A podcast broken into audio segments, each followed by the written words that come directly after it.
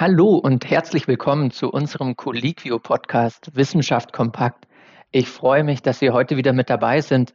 Mein Name ist Sebastian Schmidt. Mit dabei sind außerdem Marc Fröhling, Linda Fischer und Nina Mörsch. Wir gehören zu Colliquio, Deutschlands größten Portal für Ärztinnen und Ärzte. Heute haben wir uns drei spannende Themen für Sie ausgesucht. Unter anderem geht es um Influencer und Influencerinnen auf Social-Media-Kanälen und zwar speziell, weil es gerade total im Trend liegt, um das Thema Skinfluencer und Skinfluencerinnen. Also Leute, die Tipps und Empfehlungen geben und inwiefern wir diesen Leuten trauen können mit den Informationen. Außerdem haben wir das Thema ärztliches Werberecht und wie man es nicht machen sollte, wie ein Chirurg mit einem reißerischen OP-Video feststellen musste. Und zu guter Letzt haben wir eine hilfreiche App für den Klinikalltag, einen neuen anti-infektiver Leitfaden für Smartphone und Co.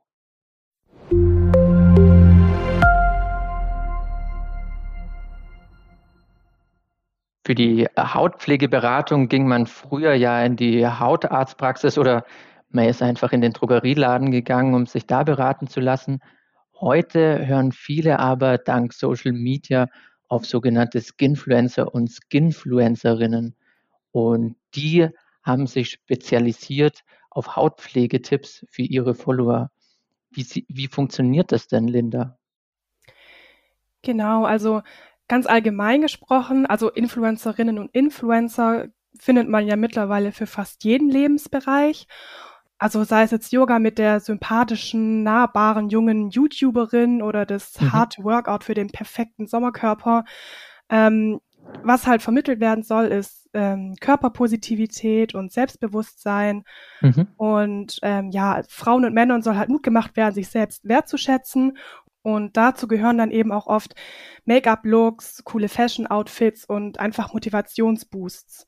Und vor allem während des Corona-Lockdowns haben diese Influencerinnen und Influencer einen ganz schön Aufwärtstrend hingelegt, weil es war ja zum Beispiel nicht mehr so einfach, ins Fitnessstudio zu fahren oder einfach mal in die Stadt zu fahren und ähm, an unserem Beispiel jetzt mal gesprochen, in die, in den Drogerieladen zu fahren, um sich dort ja. umzuschauen nach Pflegeprodukten, sondern man konnte sich einfach auf einem YouTube-Kanal zum Beispiel Empfehlungen holen, das bestellen und sich vor die Tür liefern lassen. Und da ist ja eigentlich für jeden was dabei. Also ob jetzt Pickel oder schuppige Haut, da kann jeder die passende Creme zu seinem Problem finden.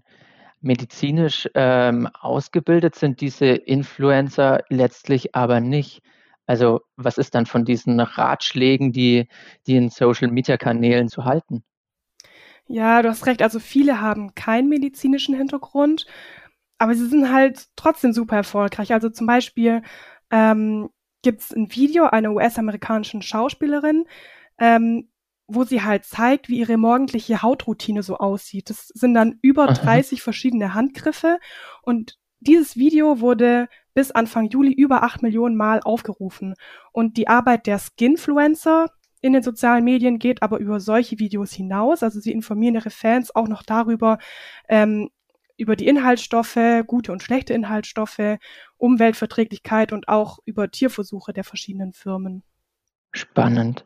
Und dann ist aber natürlich die Frage, wie sieht das Ganze aus der medizinischen Sicht aus? Also wie sehen Ärztinnen und Ärzte diesen neuen Trend auf Social Media? Ähm, ja, die sehen diesen Trend eher kritisch teilweise. Also erstmal ist es ja positiv und wichtig, dass ähm, sich die Menschen mit Inhaltsstoffen auseinandersetzen. Also sie werden auch ein bisschen mündiger, sie verstehen mehr davon. Aber diesen Skinfluencerinnen und Skinfluencern fehlt eben oft, wie schon gesagt, diese medizinische Ausbildung und damit das Verständnis über die Hautphysiologie und auch eben diese wirklich fachliche Expertise. Ja. Und ähm, man muss sich halt auch immer bewusst sein, dass diese Personen, die eben zum Kauf anregen wollen oder was empfehlen, dass die oft eben auch ein wirtschaftliches Interesse haben. Es gibt auch äh, einige Ärztinnen und Ärzte, die auch auf Instagram oder anderen Social-Media-Kanälen unterwegs sind. Ähm, ihnen ist es allerdings nicht erlaubt, allgemeine Produktwerbung oder Empfehlungen zu machen. Ähm, das ist eigentlich auch überhaupt nicht möglich, weil man muss jede Haut individuell betrachten und auch immer den ganzen Menschen äh, betrachten und auch beraten. Okay, ja, da hast du absolut recht. Ist jetzt die Frage, du hattest ja gerade das Beispiel aus dem US-amerikanischen Markt, möchte ich sagen, ähm, gebracht. Wie schaut es in Deutschland aus mit dem Trend der Skinfluencer? Ja, genau, den Trend gibt es in der Tat auch in Deutschland. Also ähm, als Beispiel gibt es hier zwei super erfolgreiche Instagram-Kanäle, die heißen Xskincare und Wikipedia. Und dort ähm, betonen die Influencerinnen und Influencer auch, dass ähm, obwohl die medizinische Ausbildung nicht da ist, das Wissen trotzdem auf äh, wissenschaftlichen Erkenntnissen beruht. Gleichzeitig raten sie aber auch dazu, wenn jemand jetzt wirklich ernsthafte Hautprobleme hat, ähm, doch auch eine Hautarztpraxis oder eine Hausarztpraxis aufsuchen sollte. Okay, Skinfluencer und Skinfluencerinnen sind also weniger Mediziner als eben einfach eine beratende Instanz, so wie man das früher vielleicht eben aus der Drogerie äh, mit den Verkäuferinnen dort kennt. So habe ich das jetzt mal verstanden. Ne? Genau, ja, das stimmt. ähm, und zwar sagt es auch die Betreiberin dieses äh, Wikipedia-Kanals, den ich gerade erwähnt habe. Sie ist gelernte Drogistin und ähm, ja, sie meint halt auch, man ertrinkt halt in dieser ganzen Masse an Produkten, die es auf dem Markt gibt und sie gibt eben mit ihrem Kanal eine Art Handwerkszeug äh, mit, weil sie ja, weil sie eben auch meint, dass vorne auf der Verpackung, das ist ja praktisch nur die Produktwerbung und wichtig ist dann eben das, was hinten drauf steht. Und es gibt auch äh, Stimmen aus der Verbraucherzentrale, die die Skinfluencerinnen und Skinfluencer auch gemischt sehen. Also erstmal ähm, ja auf der negativen Seite steht, wie gesagt, eben die Expertise und das Eigeninteresse, äh, um einen Wirkstoff überhaupt zu empfehlen. Aber es ist natürlich auch erstmal positiv, dass die Verbraucherinnen und Verbraucher eben getestete Produkte weiterempfohlen bekommen oder eben auch nicht. Ein Trend mit Vor- und Nachteilen also. Super, vielen Dank, Linda. Wer mehr über das Thema Skinfluencer und Skinfluencerinnen wissen möchte, findet mehr Informationen in unserem äh, Bereich Colicchio Podcast zum Nachlesen. Marc, bei dir geht es ja heute um ein reißerisches OP-Video mit dem ein Chirurg ziemlich böse Erfahrungen gemacht hat und dass er letztlich auch von seiner Homepage löschen musste. Was ist da eigentlich passiert? Ja, hallo Sebastian. Genau, wir befinden uns heute äh, im Bereich des ärztlichen Werberechts. Und zwar hat da ein plastischer Chirurg eine Bauchdeckenresektion durchgeführt, eine sogenannte Tummy-Tuck-OP. Es ging also um eine Bauchdeckenstraffung. Davon hat er dann ein Video aufgenommen, das auf seiner Homepage hochgeladen aus Werbezwecken. Das Problem dabei war, er hatte das Video geschnitten, gekürzt, es wurde auch mit mhm. Musik unterlegt und der resektierte Teil der Bauchdecke wurde von ihm dann regelrecht vor der Kamera präsentiert. Und da hat oh. dann das Landgericht Düsseldorf sich eingeschaltet und hat gesagt, so nicht. Und das Video muss wieder runter von der Webseite. Okay, und wie hat das Gericht aus Düsseldorf das letztlich dann begründet? Ja, äh, der Arzt hat tatsächlich äh, einen Verstoß gegen das Berufsrecht begangen und zwar, wie man vor allem ein Beispiel mit der musikalischen Untermalung sieht oder dass die Bauchdecke mhm. wie eine Art Trophäe in die Kamera gehalten wurde. Das waren quasi alles aufmerksamkeitsheischende Effekte und das wird eben nicht mehr vom Berufsrecht abgedeckt. Es sind nämlich keine interessengerechten und sachangemessenen Infos mehr, die der Arzt denn so verbreitet hat. Okay, Du hast ja jetzt das Berufs- und Werberecht angesprochen. Kannst du kurz ein paar Sachen dazu erläutern, was Ärzte und Ärztinnen dazu unbedingt wissen müssen? Ja, also vor allem gilt hier einfach der Grundsatz, dass der Außenauftritt, und das gilt heutzutage auch vor allem im Internet, äh, muss den Vorgaben der Berufsordnung entsprechen. Also alle Infos sollen demnach sachlich, angemessen und berufsbezogen sein. Man möchte nämlich damit eine Kommerzialisierung durch Werbung im Arztberuf vermeiden. Man möchte quasi den Patienten schützen und sicher gehen, äh, dass kein Arzt und keine Ärztin von kommerziellen Interessen geleitet wird. Darüber hinaus, neben dem Berufsrecht, gibt es auch noch eine Reihe weiterer Vorschriften, zum Beispiel durch das Heilmittelwerbegesetz. Da gibt es auch noch ganz mhm. viel zu beachten. Einfach mal als Beispiel, in Paragraph 3 heißt es, ähm, dass irreführende Werbung verboten ist. Das bedeutet, dass jegliche Werbung muss äh, auf wissenschaftlichen Erkenntnissen basieren. Man kann nicht einfach einer medizinischen Behandlung eine Wirkung zuschreiben, die sie am Ende gar nicht hat. Okay. Wenn es ums Thema Werbung geht, sollten Ärztinnen und Ärzte also aufpassen, weil es schnell aufs dünne Eis geht. Was gibt es denn neben den rechtlichen Aspekten noch zu beachten? Ja, das Thema Sachlichkeit, wie auch schon durchgeklungen ist, ist da ganz wichtig. Mhm. Ähm, zum Beispiel neben dem Thema Irreführung darf Werbung auch nicht vergleichend oder anpreisend sein. Hier ein Beispiel mhm. zum Thema Vergleich.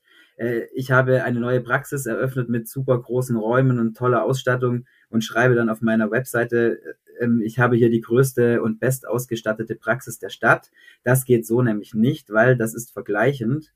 Was man aber machen darf, man darf informatorisch über die Größe und die Ausstattung berichten. Also indem ich quasi schreibe, so und so viele Räume auf so und so viele Quadratmetern hat meine Praxis und sie umfasst folgende Ausstattung, berichte eben da genau drüber. Das geht dann. Und wie gesagt, okay. ähm, kommerzielle Interessen sind tabu.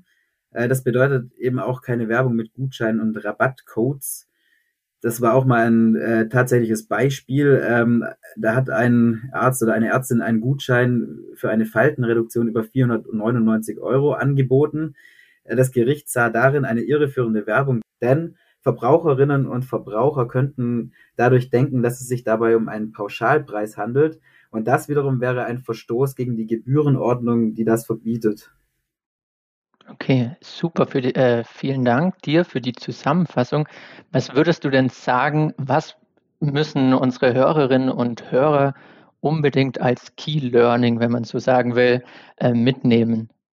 Ja, also als das eine Key Learning würde ich äh, sagen, dass alle Werbetätigkeiten und heutzutage ist das eben häufig im Internet äh, regelmäßig selbst hinterfragt werden sollten, aber auch, äh, dass sie mhm. extern rechtlich äh, geprüft werden sollten gerade auch mit Blick auf die immer weiter fortschreitende Digitalisierung im Gesundheitswesen und auch das Wissen im Hinterkopf behalten, dass es immer mehr Anbieter für Gesundheitsleistungen gibt und immer neue Geschäftsmodelle sich eröffnen, dass man da einfach Bescheid weiß und vorsichtig unterwegs ist. Es geht also darum, immer up-to-date zu bleiben. Wer das machen möchte, kann alle wichtigen Infos dazu wiederum auf colliquio.de unter Colliquio Podcast nachlesen. Dort haben wir alle spannenden Informationen zusammengetragen. Ganz zum Schluss gibt es noch einen praktischen Tipp für Ärztinnen und Ärzte. Und zwar gibt es eine neue App, äh, die als Alltagshelfer in Praxis und Klinik äh, funktioniert. Und die hast du, Nina, mitgebracht. Um was geht es denn da? Genau, also du hast es ja schon gesagt, es geht um eine App und tatsächlich richtet sich diese App insbesondere an ähm, Klinikpersonal und hier mhm. jetzt nicht nur an Ärztinnen und Ärzte, sondern auch an Pflegende und auch an die Krankenhausapotheken. Mhm. Ähm, es geht nämlich um eine neue anti-infektiver App, also sie heißt ähm, anti-infektiver Leitfaden und ähm, sie wurde entwickelt vom Team der ABS-Stabsstelle, also ABS steht ja für Antibiotic Stewardship Initiative des Klinikums rechts der ISA der TU München. Ah, okay. Und um was geht's genau? Also was kann die App, wo hilft sie dem Arzt im Alltag? Also sie soll auf jeden Fall dazu beitragen, dass ähm, Antibiotika sinnvoll eingesetzt werden und, ähm, und aus diesem Grund unterstützt sie gerade in Situationen, in denen Ärztinnen oder Ärzte entscheiden müssen, welches Antibiotika ist ähm, das Richtige für ihren Patienten oder ihre Patientin, aber auch, ähm, wie lange sollte es gegeben werden und mhm. auch ähm, wie dosiert. Und ähm, es ist ja längst kein Geheimnis mehr, denn dass hier eben nicht immer optimal vorgegangen wird. Und das Problem, was daraus entstehen kann, kennen wir auch alle. Es entstehen immer mehr Bakterien, die Resistenzen ja. entwickeln. Genau, und diese App setzt nämlich hier an und soll dieses Problem entschärfen. Und diese App hilft eben Nutzerinnen und Nutzer dabei, möglichst schnell und unkompliziert die wichtigsten Informationen zu dem Einsatz von Antibiotika zur Hand haben. Das heißt, ähm, man findet dort eben alle wichtigen Standardempfehlungen, sowohl für die Prophylaxe als auch für die empirische Therapie von häufigen Infektionen. Und natürlich wird sie fortlaufend aktualisiert. Das heißt, sie ist immer auf dem Stand der aktuellen wissenschaftlichen Erkenntnisse der kleine Helfer für die für den Arztalltag, also quasi Ganz super. Genau. Mhm. Und wenn äh, Hörerinnen und Hörer jetzt sagen, sie möchten die App gerne haben, wo bekommen sie die denn her? Also zunächst mal ist die App kostenlos, das heißt, sie ist für jedermann zugänglich und man äh, bekommt sie sowohl für Android als auch für Apple-Geräte. Und hier kann man sie eben auch in den entsprechenden Stores dann einfach finden und herunterladen. Aber auch bei uns auf der Plattform, also auf unserer Internetseite unter colliquio.de, ähm, werden wir diese App verlinken und ähm, ja, sodass eigentlich jeder, der sich dafür interessiert, hier schnell Zugang findet. Super, ich danke dir. Gerne.